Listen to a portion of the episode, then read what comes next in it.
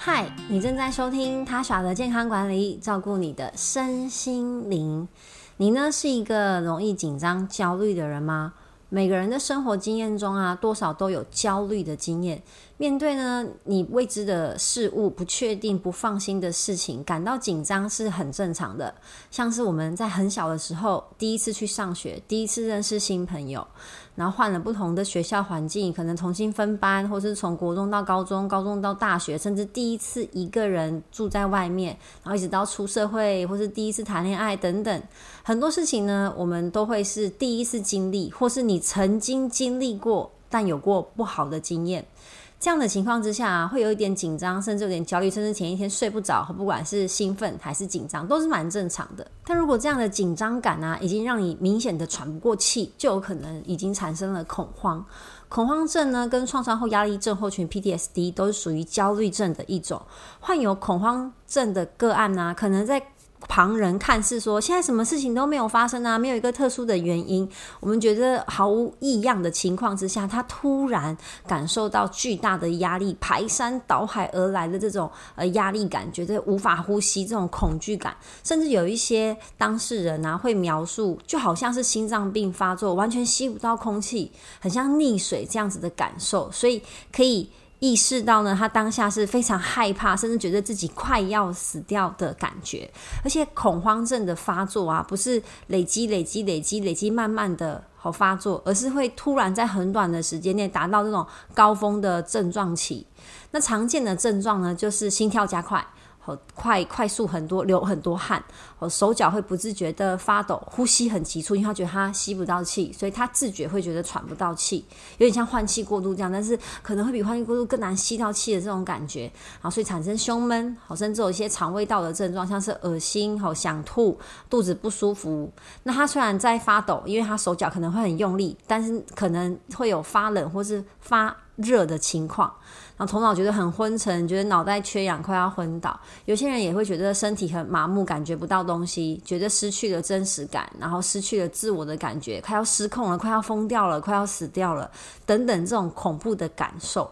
那在恐慌症发作的当下，不止当事人会非常的害怕，一旁的人也会手足无措，不知道到底现在是怎么了，他是发生什么事情。好，那通常就会赶快送去急诊求帮助。但其实他症状发作的很快，结束的也很快，可能到了医院的时候啊，症状已经结束了。这时候医生可能会使用一些药物，或者让他平躺啊，做休息，然后来协助让他更更加的冷静，更缓解他的症状。然后 maybe 之后就回门诊再做检查。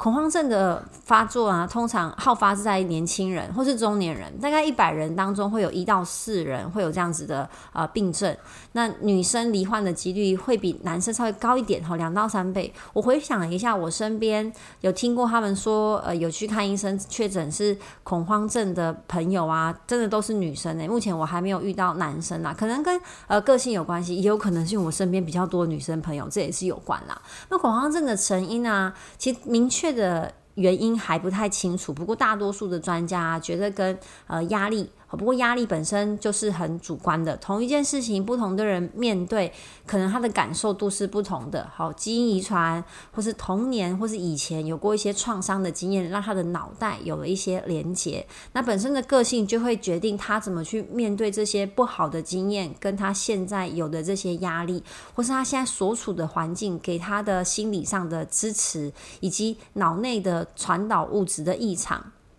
那平均来说，发病的年龄大概会在二十五岁上下，有些人可能比较比较早，有些是中年之后才发作的。其实。如果是在一个安全的情况下发作的话，他他过一段时间就会好了。但如果好是在开车的时候发生，那这就是比较危险的情况。这时候呢，就需要紧急的处理。那因为他会感觉呼吸困难，吸不到空气，所以尽量要靠深呼吸来缓和这个症状。当我们把呼吸拉长拉伸的时候啊，你的心跳会跟着慢慢的变慢。我这大家可以试试看哦。如果我们没有意识的在观察自己的呼吸，其实你的心跳就是平常 normal 的情况。但如果你刻意的放慢呼吸、深呼吸的话，你量到的心跳呢会比较慢。像我在运动的巅峰时期，就是很年轻的时候吧，国中还高中吧，那时候真的每天都是在球队很很频繁的练习，所以那运动量很大。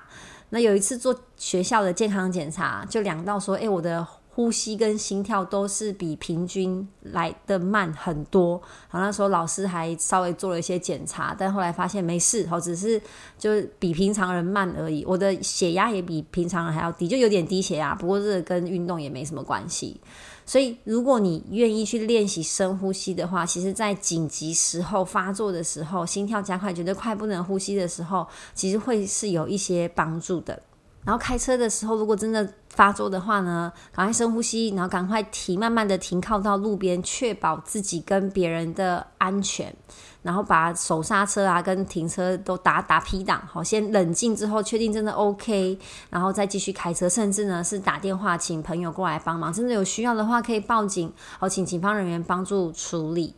那如果是上班的时候发作，因为我们可能蛮长一段时间都在上班嘛，你就赶快停下你手边在做的事情，好，不要拿一些易碎物，然后坐下来，慢慢的深呼吸，告诉自己一些正面的讯息，很快就会没事，放松放松，我没有我没有任何的危险，我很安全。那如果真的没有办法缓解的话呢，赶快使用医生帮你准备的药物，每一种药物呢都有各自的作用跟副作用，请一定要跟你的医师。来做深入的讨论，好，专业人员医师会评估综合考量，可能安全性啊、有效性啊，每个人适合的药物可能又不太一样，甚至会花一段时间的调整药物。好，所以呃，不要说这个医生看了一个月觉得没有效，你就一直换来换去，你就挑一个你觉得聊得来，然后他蛮愿意跟你讨论的，你个人觉得感受上比较好的医师，然后跟他长期的合作，然后甚至可以配合啊心理治疗师各种的方法。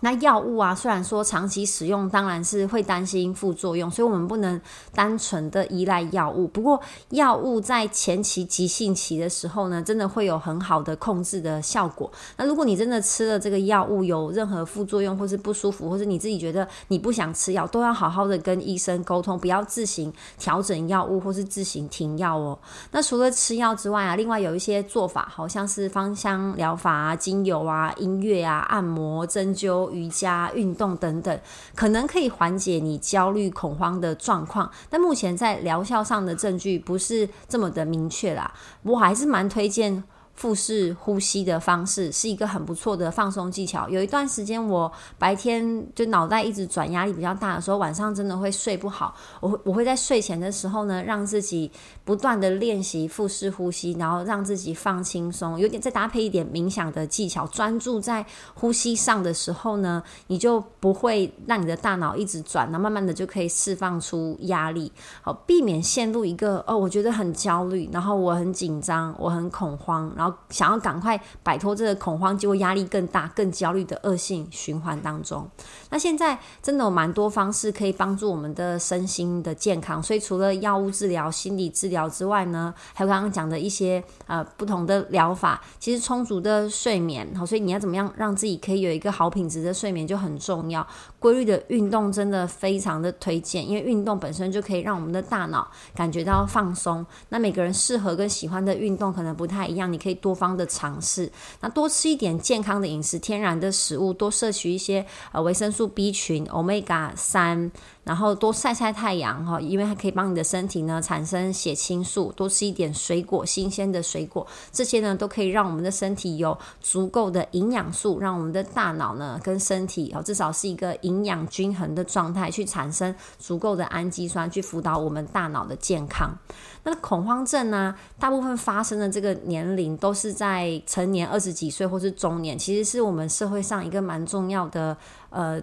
阶层，他可能刚好在在从事他的工作，或是甚至已经担任一个中高阶的主管。如果因为恐慌症的发作啊，没有办法继续工作，甚至进修求学的话，其实对于社会会是一个很大的损失。因此，恐慌症的患者啊，可能会因为不知道自己真正的原因，为什么我害怕？那那如果是个性，我又没办法一下子就改变，反而这样也会让自己压力更大哦。他可能会到处求诊，或者有一些人会不愿意承认说，我这我这个。我这个状况是身心的情况，不想拒绝哈看身心科，其实会有点可惜。如果没有正确的抓到它的源头，然后做一个良好的治疗跟改善的话呢，其实会把这个病症的时间拖拖长，他可能会越来越焦虑，甚至引发忧郁症啊，甚或是啊害怕人多的地方，就是人群恐惧症啊。好，那甚至呢啊，会有想要自杀的念头，或是依赖药物，或是酒精。所以，良好的治疗是非常的重要的。如果你身边有这样子的朋友啊，我们不要单方面的跟他们说加油，哈，这是小事，你一定可以。这样的鼓励有时候反而让他们压力会更大。就是单纯的陪伴了。我觉得，任何有有呃身心状况的朋友，可能有些真的是嗯脑内的传导物质的，就是病症。或是他从小的一些经验，或是他的个性，无论他的原因是什么呢，都不需要被责怪，也不需要去鼓励他们努力，因为这件事情不是努力就可以好的。就像如果有一个朋友感冒确诊了，你应该不会跟他说叫叫叫努力努力就可以战胜这个病，也没有嘛，就是陪伴他，然后关心他说那最近病症啊，最近症状还好吗？哦，有没有一直咳嗽啊？其实我觉得关心这类型身心症的朋友也是一样的情况。就是单纯的陪伴，跟他说，让他知道需要的话，我们都在身边。他如果有任何想说的话，我们就是单纯的听，然后陪他去就诊。好，如果他觉得害怕不想去的话，也不要硬推他去。但我们会跟他说，如果这件事情可以改善的话，对他来说有什么帮助啊？我们可以陪他去看医生，或是说，我觉得有时候我会带鼓励朋友啦，就是去冥冥想。也不能说鼓励，就我会分享我在这一块得到的好处，好跟感受，